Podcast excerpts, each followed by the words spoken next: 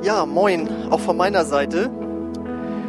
Schön euch mal wieder alle hier, äh, nicht, nee doch, einige sind ja hier, dass ich nicht ganz alleine predigen muss, weil wir sind ja jetzt immerhin schon in Woche Nummer sieben, dass wir keine, sag ich mal, normalen Gottesdienste feiern können und dementsprechend ist das schon der achte äh, Online-Gottesdienst, aber super, dass wir immerhin diese Möglichkeit haben, äh, so doch im Kontakt zu sein, dass zumindest das Wort Gottes an euch ergeht. Ja, und äh, wie gesagt, sieben Wochen und äh, nachdem alles so runtergefahren worden ist, haben wir jetzt ja erste Lockerungen und auch größere Diskussionen, die äh, landesweit geführt werden. Fragen werden gestellt. War es richtig oder übertrieben, äh, alles, das ganze öffentliche Leben irgendwie so runterzufahren, die ganzen Regelungen? Sind unsere Grundrechte in etwa gefährdet? Oder, was ich jetzt neu gelernt habe, leben wir schon in einer Pandemiediktatur. Und ich habe da mal einen ganz guten Kommentar von jemandem gefunden, der sagte, wer die aktuelle Marschrichtung gut findet, wirft den anderen Verantwortungslosigkeit und Unfähigkeit zu komplexem Denken vor. Wer dagegen ist, beschuldigt die anderen der Obrigkeitshörigkeit und des betreuten Denkens betreutes Denken, das fand ich witzig. Gut, ähm, ja, und äh, die Christen stellen sich natürlich auch geistliche Fragen. Hat jetzt die Endzeit begonnen? In welcher Phase befinden wir uns da? Kommt Jesus jetzt wieder? Wovor müssen wir uns in Acht nehmen? Ähm, ich werde nicht auf all diese Fragen äh, Antworten geben können. Ähm, aber ich habe wie immer einen pragmatischen Ansatz äh, mitgebracht und den möchte ich euch in zwei Teilen hier weitergeben. Wenn du dich also jetzt in dieser jetzigen Situation irgendwie ein bisschen hilflos fühlst oder wütend bist darüber, wie Dinge jetzt so laufen, äh, dann kommt jetzt meine Handlungsempfehlung mit folgendem Predigtitel, wie ihr hinter mir jetzt sehen könnt, was du jetzt tun kannst.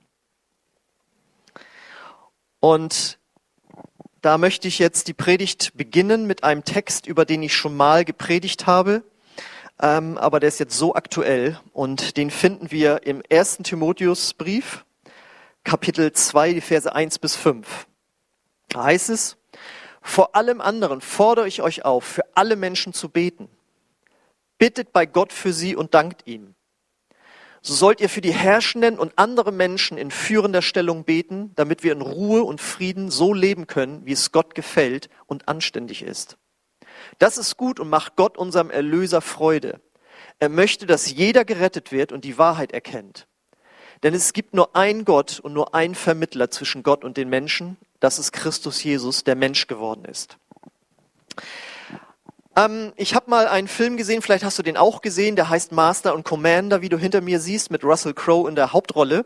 Und da gibt es eine Szene, die hat mich äh, damals schon fasziniert. Da ist es so, dass sie in so stürmischer See ähm, äh, ja einen, Mastbruch oben erleiden, dass der obere Teil abbricht und mit einigen Leuten, vier, fünf Leuten, ins Wasser fällt und so wie so eine Art Anker irgendwie wirkt und das Schiff sich jetzt nur noch darum dreht und in Gefahr gerät, wie in einem Strudel runtergerissen zu werden. Und der Kapitän eben hier, Russell Crowe, muss sich jetzt entscheiden. Entweder lasse ich das jetzt so laufen und habe vielleicht die Chance, die Leute noch hochzukriegen, aber die Chance ist unwahrscheinlich. Und dann gehen wir hier alle unter. Oder ich kappe die Seile und die vier Leute werden da ertrinken und das Schiff wird sich wieder aufrichten können. Und schließlich entscheidet er, wir kappen die Seile, das Schiff richtet sich auf, das Schiff überlebt, aber die äh, vier Leute dort an dem Mast äh, ertrinken. Und habe ich damals, als ich das gesehen habe, schon gedacht, das ist ein krasses, aber auch wahres Bild für Führung. Was Führung manchmal an Entscheidungen treffen muss, wo beide Entscheidungen äh, zum äh, Tod oder Leben führen von Menschen und äh, wo man wirklich sagen kann, da möchte ich nicht derjenige sein, der das entscheiden muss. Das soll jetzt keine Illustration auf den Umgang mit der Corona-Krise sein, aber sie soll einfach zeigen, wie herausfordernd es sein kann, wenn man in einer Führungsposition ist und dort Entscheidungen treffen muss. Und ähm, Du kannst die nächste Folie wieder machen. Die härteste Führungsherausforderung, die man in unserem Land annehmen kann, das ist die, wenn man Bundeskanzler oder jetzt eben Bundeskanzlerin wird. Und das hat mich irgendwie schon immer fasziniert. Und äh, ich habe da mal einen Artikel gelesen, der heißt Im Kanzleramt. Den habe ich, glaube ich, schon drei, vier Mal gelesen. Und weil ich den so gut finde, wenn ihr mal einen Einblick haben möchtet, was es bedeutet, die Last äh, zu tragen, Bundeskanzler in Deutschland zu sein, äh, dann lest euch den mal durch. Den habe ich auf unserem YouTube-Kanal äh, verlinken lassen. Äh, könnt ihr euch da mal äh, reinziehen. Und ich habe mir auch mal ein Buch gekauft, das trägt den Titel, habe ich vor zehn Jahren gekauft, trägt den Titel So regiert die Kanzlerin. Und dieses Buch wurde äh, während der großen Bankenkrise äh, geschrieben. Da wurde sie quasi dabei begleitet, was sie da für Entscheidungen treffen musste. Und ähm, da kriegt man einen Einblick darum, äh, darin, was für eine verantwortungsvolle Position äh, das ist hier in Deutschland. Und ähm, jetzt müssen wir mal überlegen, für Angela Merkel ist das jetzt ja schon die dritte Riesenkrise, mit der sie umgehen muss. Wie gesagt, die Bankenkrise vor zehn Jahren, an deren äh, Auswuchsen wir immer noch zu knapsen haben. Das ist der Grund, warum du kein Geld mehr für dein, äh, keine Zinsen mehr bekommst für dein Geld auf der Bank. Es liegt immer noch an der Bankenkrise von vor zehn Jahren. Dann vor fünf Jahren oder bis jetzt ja auch noch die Flüchtlingskrise und jetzt neu dazugekommen die Corona-Krise. Und äh, diese Krise ist jetzt ja so stark, ähm, dass man sagt, das ist die stärkste oder krasseste Krise seit dem Zweiten Weltkrieg. Und jetzt wird eben bei uns gesagt, oder ich, ich sag mal so, ich kenne uns Deutsche ja. Ich bin ja nun auch 49 Jahre alt schon, lebe seit 49 Jahren hier. Ich weiß, wie wir ticken. Hätte man diese harten Maßnahmen nicht ergriffen, dann hätten wir Deutschen gesagt, das ist eine Unverschämtheit auf Kosten der alten Menschen, die unser Land aufgebaut haben, nur um der Wirtschaft willen, werden diese Menschen äh, geopfert. Jetzt hat man diese Maßnahmen ergriffen und jetzt wird gesagt, das ist eine Unverschämtheit. Jetzt wird auf dem Rücken der Jungen unsere Wirtschaft geopfert für die nächsten zehn Jahre. Also wie du es machst, machst du es verkehrt, wenn du in einer Führungsposition bist. Und ähm, daran möchte ich erinnern, wenn wir uns jetzt wieder diesem Bibelvers zuwenden, wo es ja darum geht, dass wir für die Obrigkeit beten sollen. Das heißt in diesem Fall für die Regierung und auch für die Bundeskanzlerin. Das heißt, was wir jetzt tun können und sollen, ist, dass wir für die Regierung beten und nicht das, was äh, oft auch festzustellen ist, was bereits Kenneth Hagen in seinem äh, Büchlein Faith Food 1986 geschrieben hat. Da schrieb er nämlich, Gott möchte, dass wir ihm Dankopfer darbringen und es gibt viel, wofür wir Gott danken können. Aber zu viele Christen nörgeln nur immer und sprechen darüber, was für Probleme in ihrer Nation sind. Die Bibel sagt nicht, dass wir dies als Christen tun sollen. Stattdessen werden wir als Christen ermahnt, Bitte, Gebet, Fürbitte und Danksagung für unsere Regierung darzubringen. Das ist jetzt das, was wir als erstes tun sollen. Und wenn man das liest, vor allem anderen, ich meine, ist es nicht so, wenn wir beten, beten wir zuerst für alles andere und meistens gar nicht für das Land und die Regierung. Und hier, Paulus dreht es um und er sagt, wir sollen zuerst für die Regierung beten und die Entscheidung, die sie zu treffen hat. Und das ist eine krasse Aussage und die flutscht mir auch immer wieder weg, ähm, so dass ich mir gesagt habe, okay, ich bin in bestimmten Gebetsgruppen und da versuche ich, dass wir mindestens wöchentlich für die Regierung auch beten. Und was können und sollen wir in diesen Tagen beten? Vor allem um, um Weisheit was ist jetzt die richtige Entscheidung? Weil ähm, es ist ja mittlerweile so, dass in Deutschland Virologen Morddrohungen bekommen.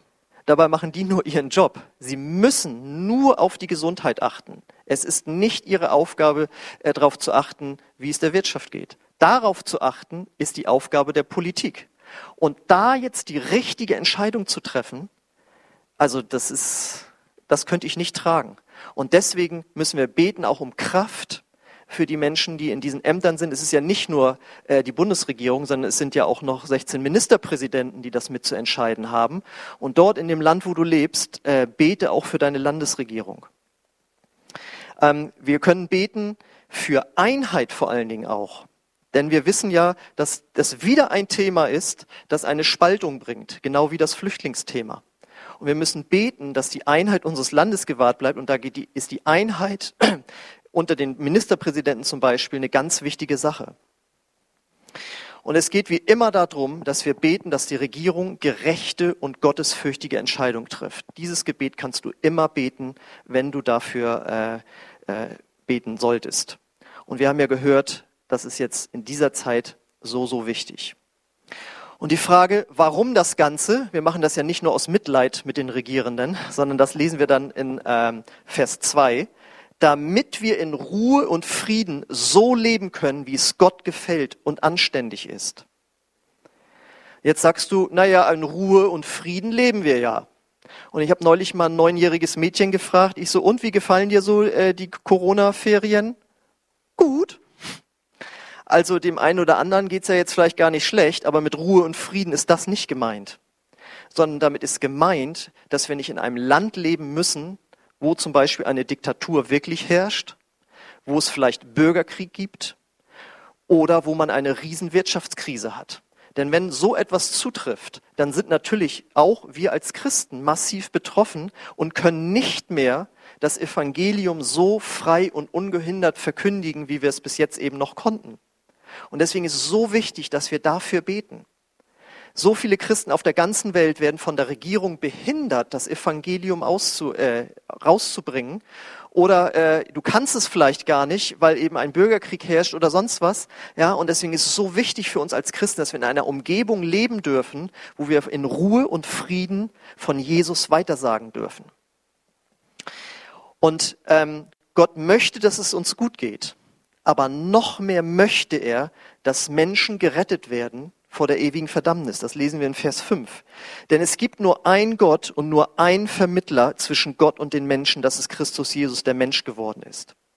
Ja, Jesus ist gekommen, um uns Heilung zu bringen, um uns zu zeigen, wie wir gut miteinander leben können, ja, um uns äh, Gott als Vater vorzustellen, so dass wir Gottes Segen erleben können. Aber in erster Linie ist er gekommen, um die Menschen von ihrer Schuld zu erlösen und so den Weg zu Gott wieder frei zu machen. Hier steht ja, dass Jesus der Vermittler ist zwischen Gott und den Menschen. Hast du schon mal einen Vermittler nötig gehabt? Das ist ja meistens, wenn man einen Konflikt mit einer anderen Person gehabt hat und dann muss jemand anders helfen und irgendwie ähm, schlichten. Das ist die Frage, okay, wofür braucht man Jesus als Vermittler? Gibt es da irgendwo einen Stresspunkt? Ja.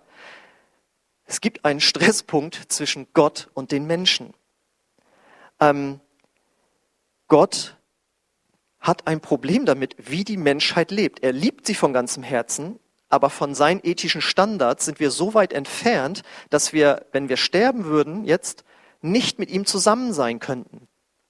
Und Jesus ist auf die Welt gekommen, um zwischen uns und Gott zu vermitteln. Nur eine normale Vermittlung sieht ja so aus, dass man sagt, okay, du gehst einen Schritt auf den anderen zu und du gehst einen Schritt und jetzt gebt euch mal die Hände und ist gut so. Aber hier ist das anders, weil Gott ist im absoluten Recht und wir sind diejenigen, die auf Gott zugehen sollen.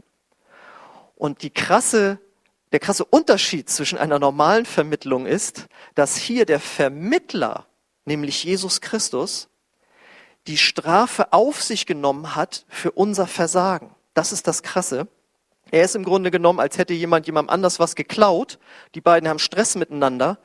Und der Vermittler kommt jetzt und sagt, okay, ich bezahle die Schuld für denjenigen, äh, der da geklaut hat. Das ist der Vergleich, wie wir erklären können, was es bedeutet, dass Jesus für uns am Kreuz gestorben ist. Er hat sein Blut vergossen zur Vergebung unserer Schuld, die uns getrennt hat oder die uns trennt von Gott. Und wenn wir das annehmen, dann ist Frieden zwischen uns und Gott. Und ähm, da lesen wir dann in Vers 3, das ist gut und macht Gott unserem Erlöser Freude. Weil Gott uns so sehr liebt, hat er Jesus, seinen eingeborenen Sohn, wie es heißt, gegeben, sodass wir jetzt mit Gott zusammen sein können. Und dafür sollen wir beten. Wir sollen beten, dass wir Ruhe und Frieden haben, die Botschaft des Evangeliums an Menschen weiterzugeben, damit sie Frieden mit Gott machen können. Und das ist etwas, was Gott Freude macht. Er freut sich in erster Linie darüber, wenn ein Mensch zurückkommt zu Gott. Das heißt, in all diesen unruhigen Zeiten, wo wir drüber nachdenken, ja, was bedeutet das jetzt für meinen Arbeitsplatz und all diese Dinge, da will Gott uns versorgen. Darüber haben wir die letzten Predigten auch gehört, dass Gott uns in der Krise äh, helfen möchte und so. Aber es bleibt Gottes Herzensanliegen, dass wir das Evangelium weitersagen. Und da ist es wichtig, dass wir in einem Umfeld leben, wo das gefahrlos möglich ist. So, das war jetzt mal das Erste, was ich glaube, was wir jetzt tun können und auch tun sollen, dass wir ähm, vor Gott für dieses Land und besonders für die Regierung eintreten. Und ähm, ich hatte ja gesagt, es sollen hier auch zwei Teile sein. Was jetzt noch zu tun ist oder was wir noch tun können, ist, dass wir uns nicht aufregen, dass wir die Ruhe bewahren, dass wir wachsam sind und trotzdem dabei noch fröhlich bleiben. Denn auf die Frage, hat jetzt die Endzeit begonnen, dadurch, dass wir äh, diese Corona-Epidemie haben oder Pandemie haben und deswegen diese Krise haben, äh, kann ich nur sagen, nein, das ist nicht so. Die Endzeit hat vor 2000 Jahren begonnen. Eine Bibelstelle nehme ich mal hier, Hebräer 1, Verse 1 und 2. Da heißt es, vor langer Zeit hat Gott oft und auf verschiedene Weisen durch die Propheten zu unseren Vorfahren gesprochen. Doch in diesen letzten Tagen sprach er durch seinen Sohn Jesus zu uns. Die letzten Tage der Menschheit haben vor 2000 Jahren begonnen. Ja, du sagst, oh, das sind aber lange äh, 2000 Jahre oder lange Endzeit. Ja, freu dich, du gehörst zu denen, die noch auf die Welt gekommen sind und jetzt auch, wenn du an Jesus glaubst, äh, zu ihm gehören.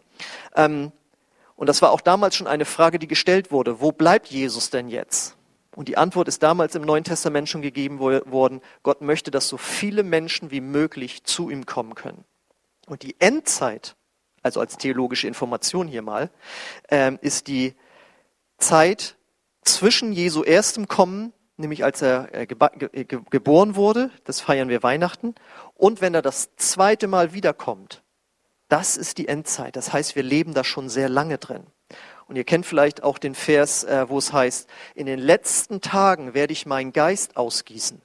Das ist das, was wir unter Pfingsten verstehen. Ja? Also das ist wirklich die Endzeit, in der wir schon jetzt lange leben. Und wann Jesus wiederkommt, kann man nicht an so einer Krise irgendwie absehen, denn nicht mal Jesus sagte, er sagt, wusste damals, wann er wiederkommen würde. Er wurde es gefragt, wann wirst du wiederkommen? Er sagt, das weiß ich nicht, das weiß nur mein Vater im Himmel. Das heißt, wenn irgendwelche Propheten ansagen, es ist jetzt wieder soweit, also das wurde schon so oft prophezeit und nie ist es gekommen. Jesus sagt, es gibt gewisse Anzeichen, die darauf hindeuten, wann ich wiederkomme, aber ein Datum kann niemand festmachen. Er sagt nur, siehe, ich komme bald. Also wir sollen jeden Tag seit 2000 Jahren darauf vorbereitet sein, dass er wiederkommt. Dann wird auch gefragt, ist jetzt diese Corona-Pandemie eine von den Plagen, von denen wir in der Offenbarung lesen? Also ich kann nur sagen, wenn wir jetzt schon mal erkannt haben, dass die Endzeit seit 2000 Jahren läuft, äh, diese Pandemie ist harmlos gegenüber dem, was in der Menschheit schon passiert ist. Im Mittelalter hat es eine Pest gegeben, da ist fast die Hälfte des damals katholischen Abendlandes gestorben. Das war ein Ding. Und einige haben vielleicht jetzt schon mal davon gehört. Vor 100 Jahren gab es eine Grippeepidemie, das war die sogenannte spanische Grippe. Da sind über 50 Millionen Menschen gestorben. Da sind mehr Menschen gestorben als im gesamten Ersten Weltkrieg. Also von daher müssen wir den Ball da mal flach halten. Das ist jetzt schlimm, diese Pandemie, aber das nicht zu vergleichen mit dem, was schon gelaufen ist. Und äh, wir müssen wissen, ähm, wenn Seuchen also immer wieder auftreten, dann kann eine einzelne Seuche wie diese jetzt schlecht als das Zeichen für das nahende Ende gelten. Und wir gucken immer nur so auf uns, auf die westliche Welt. Aber was sollen denn afrikanische Christen sagen, die ja die gleiche Bibel lesen wie wir? Die haben so oft äh, Cholera und Ebola, Epidemien und Pandemien. Ja, wenn die jedes Mal sagen würde, das ist jetzt das Zeichen, dass die Endzeit begonnen hat oder Jesus jetzt bald wiederkommt, das äh, kann es dann also nicht sein. Und wir müssen einfach wissen, wenn wir uns mit Endzeitprophetie beschäftigen, dass das nicht ein Fahrplan ist, in dem wir lesen können, ach jetzt kommt das und jetzt kommt das und jetzt kommt das, äh, und dann am besten noch, um unsere Neugier zu befriedigen, ähm, sondern sie soll ein Licht sein in dieser gegenwärtigen Situation, was wir jetzt zu tun haben. Und sie soll uns zu Taten anspornen. Und das erste habe ich ja schon gesagt. Die erste Tat ist für uns, dass wir beten für die Regierung, dass wir beten für die Menschen, die das Evangelium brauchen, dass wir im Hier und Jetzt leben und jetzt aktiv werden. Eine weitere Bibelstelle, die uns das sagt, ist 1. Petrus Kapitel 4, 7 und 10. Da heißt es, das Ende der Welt kommt bald. Und deswegen seid deswegen besonnen und klar in euren Gebeten. Also geratet nicht in Panik und deckt euch mit Klopapier und Dosen ein, sondern seid im Hier und Jetzt aktiv. Und dann steht als nächstes, Gott hat jedem von euch Gaben geschenkt, mit denen ihr einander dienen sollt. Setzt sie gut ein, damit sichtbar wird, wie vielfältig Gottes Gabe ist. Also es geht darum, äh, jetzt in dieser Zeit sich nicht zurückzuziehen und zu spekulieren, ist das Ende jetzt irgendwie nahe, sondern äh, und nicht, sich nicht zurückzuziehen in irgendeine Art von christlichem Ghetto, ähm, sondern wir sollen jetzt aktiv sein. Jetzt ist es dran, Gemeinde zu bauen. Jetzt ist es dran, zu versuchen, in dieser eingeschränkten Möglichkeit das Evangelium weiterzubringen. Und gerade die Technik ist uns jetzt so eine Hilfe. Ja, wir erreichen jetzt sehr viel mehr Menschen mit unseren ganzen äh, äh Videos als als vorher. Das ist zwar nicht das gleiche wie ein gefüllter Gottesdienstraum, aber das ist immerhin etwas. Und wir müssen gucken, dass wir da einfach die technischen Möglichkeiten äh, äh, nutzen und dass auch Gemeinden diese Möglichkeit mit äh, Videokonferenzen äh, wirklich nutzen. Es ist keine gute Haltung, wenn wir sagen, diesen neumodischen Kram mag ich nicht oder das gefällt mir nicht. Das ist das, was jetzt dran ist. Und Christen müssen immer mit der Zeit dort mitgehen und gucken, wie können wir in diesen Zeiten Gemeinde bauen und das Evangelium weitersagen. Das heißt, für uns ist es nicht dran, äh, zu schimpfen, zu meckern oder ängstlich zu sein oder sich zurückzuziehen, sondern gerade jetzt eben äh, Flagge zu zeigen. Und natürlich sollen wir wachsam sein. Ja, ähm, ich finde, was man lernen kann aus dieser Krise ist, wie schnell sich auf einmal grundlegende Dinge ändern können. Ich meine, innerhalb von Wochen ist das geschehen.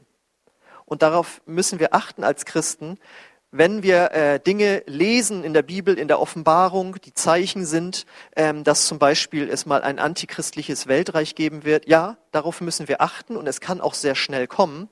Das ist ganz klar. Darauf sollen wir äh, sehen. Und wenn jetzt gesagt wird, ja, äh, das Bargeld wird abgeschafft, ja, es kann super schnell gehen, dass so eine Krise genutzt wird, etwas durchzubringen, äh, was ja, dem, der einen oder anderen Bank sicherlich auch gefällt. Ja, und die ganze, das ganze Wirtschaft äh, würde gerne wissen, dass man immer gucken kann, wer hat wo eingekauft. Das sind Dinge, Dinge, natürlich sollen wir darauf achten.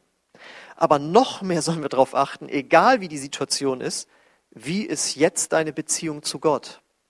Das ist ein guter Prüffall da. Wie stehst du jetzt mit Gott?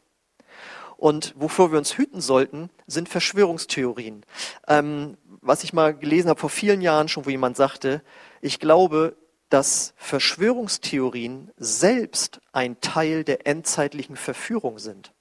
Das heißt, derjenige, der Verschwörungstheorien anhängt, denkt, jetzt habe ich den Durchblick, ich weiß, was in Wirklichkeit hinter den Kulissen abgeht und merkt gar nicht, dass er oder sie selbst die Verführte ist. Und darauf müssen wir auch achten. Deswegen halte dich an das Wort Gottes, halte dich an deine Ortsgemeinde, die am besten noch in einen Bund eingebunden ist, dann wirst du gut äh, durch diese endzeitlichen äh, äh, ja, Stürme gehen und ähm, dann kannst du sogar stärker werden.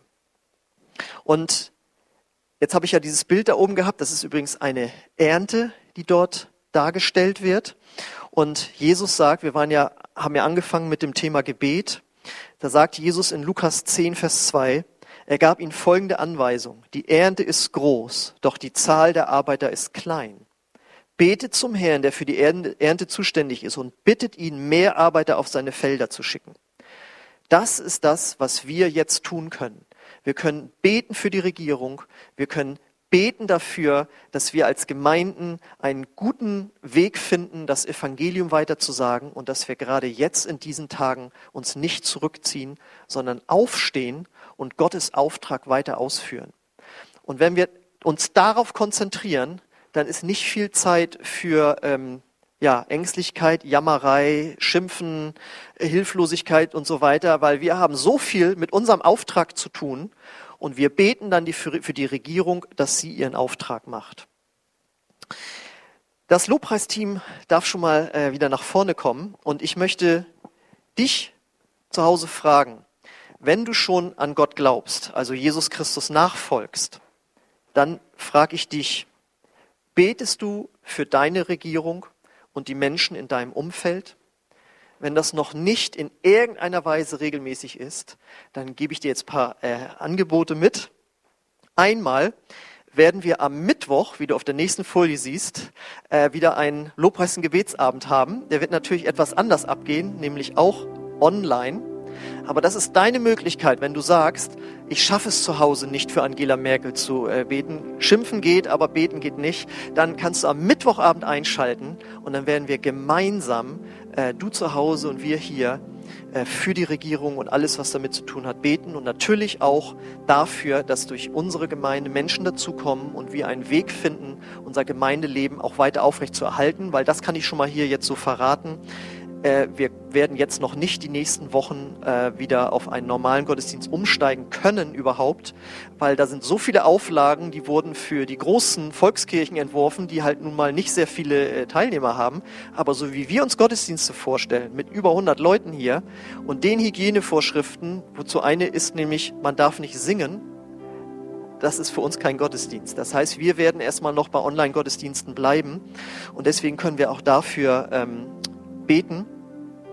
Ähm, ich möchte auch alle Kleingruppen ermutigen, dass sie sich mit Videokonferenzen treffen und dort gemeinsam mindestens beten für Anliegen und sich natürlich auch austauschen, aber dass dort für die Situation in unserem Land ähm, gebetet wird. Du kannst es in dein Tischgebet mit einbauen. Herr, segne dieses Essen und die Regierungsmannschaft, dass sie ihre Arbeit gut macht, wie auch immer du das machst. Und Vielleicht findest du einen Rhythmus für dich, wie du das auch in deine äh, persönliche Gebetszeit mit rein tun kannst. Auf jeden Fall die anderen Angebote lade ich dich ein, die, die wahrzunehmen. Dann möchte ich dich fragen, wenn du jetzt zugesehen hast und sagst, das würde ich jetzt auch gern beten können. Ich habe schon Menschen kennengelernt, die gesagt haben, ich würde gerne beten können. Aber ich sage dir eins, das kannst du lernen, aber Gott will dir helfen. Nämlich er möchte in dein Herz kommen und dir den Geist des Gebetes geben. Das ist der Heilige Geist. Und wie du gehört hast jetzt am Anfang, Gott hat einen Vermittler gesandt zwischen dich und ihm und das ist Jesus. Und wenn du anfängst an Jesus zu glauben, dann wird Frieden gemacht zwischen dir und Gott, weil Jesus ist für deine Sünden am Kreuz gestorben. Und wenn du das glauben kannst und dich entscheiden kannst, das für dich persönlich anzunehmen, dann wird Gott in dein Herz kommen und du wirst lernen zu beten, du wirst lernen, die Bibel zu verstehen und du wirst eine völlig andere Sicht von der Welt haben. Und du kannst lernen, dankbar zu werden für dein Land und für die Regierung zu beten und für all deine persönlichen Nöte, die du hast. Deswegen, vielleicht hast du auch schon mehrere Sonntage zugeguckt, nicht nur live, sondern auch die Predigten später dir angeguckt. Und dann weißt du, jetzt kommt der Part, wo ich dich einladen möchte, dass du Jesus in dein Herz lässt. Und wir machen das durch ein einfaches Gebet, das ich dir vorsprechen möchte. Und wenn du äh, sagst, das ist ein Gebet nach deinem Herzen, dann bete es einfach dort zu Hause laut für dich mit. Und Gott wird dieses Gebet erhören. Und er wird in dein Herz kommen. Wenn du es also möchtest, wenn du möchtest, dass Gott dir vergibt, in dein Herz kommt und du seine Liebe erlebst, dann bete jetzt einfach gemeinsam hier mit uns mit. Gott, ich komme jetzt zu dir. Und ich glaube an Jesus, dass er für meine Schuld gestorben ist. Und ich bitte dich, Vater, komm du jetzt in mein Herz. Vergib mir meine Schuld. Ich will dir nachfolgen. Danke, dass ich jetzt dein Kind geworden bin. Amen. Amen. Wenn du dieses einfache Gebet äh, gesprochen hast, dann laden wir dich ein, Kontakt mit uns aufzunehmen. Du findest die Infos findest du da und wirst nachher auch nochmal äh, darauf hingewiesen. Äh, wir möchten dir auf jeden Fall dich nicht alleine lassen mit dieser Entscheidung, sondern dir gerne zeigen, wie du dein Christsein weiterleben kannst. Und deswegen nimm gerne Kontakt mit uns auf. Für ähm, alle anderen möchte ich jetzt einfach noch ein Gebet sprechen, dass das, was ich jetzt hier gepredigt habe, ähm, dass es einfach zu einer Umsetzung führt, die für dich gut ist, wo du dich mit wohlfühlst, wo du merkst, ich kann da meinen Beitrag leisten, dass wir in einer Welt leben, wo das Evangelium verkündet werden kann. Im Gebet für die Regierung und auch äh, für Menschen, die dazukommen sollen, dass sie Jesus kennenlernen. Und dafür möchte ich einfach noch beten. Wenn du möchtest, kannst du auch, also der du schon eben Christ bist, zu Hause aufstehen und möchte dich und eure Familie, wer auch immer, einfach beten, dass ihr euren Weg findet, dort in der Weise jetzt in dieser schwierigen Zeit einen Beitrag zu leisten und Frust und äh, Ärger oder sonst wie einfach bei Gott abzulegen und Gott wird damit arbeiten. Vater, und ich bete jetzt für jeden Einzelnen, der diese Botschaft gehört hat. Und ich bete, dass du das Herz berührst und dass du Ideen schenkst, wie der Einzelne, wie jede Kleingruppe, wie jede Familie einen Weg finden kann in dieser schwierigen Zeit, eine Unterstützung zu sein für dieses Land, eine Unterstützung zu sein für die Menschen, die ohne Gott sind, nämlich indem wir für sie beten. Ich bete, Herr, dass du uns Menschen aufs Herz legst, die wir regelmäßig vor dich bringen oder auch wieder vor dich bringen, sodass sie äh, im Geist aufgeschlossen werden für deine Botschaft und dass Weisheit auf die Regierung unseres Landes kommt. Danke, Vater, dass du uns als Christen hier als Salz und Licht gesetzt hast und dass wir etwas Gutes tun können und sollen in dieser Zeit, Herr. Amen. Amen. Wir möchten jetzt noch wieder ein Lobpreislied singen und Gott einfach danken für die Möglichkeiten, die er uns schenkt in dieser Zeit.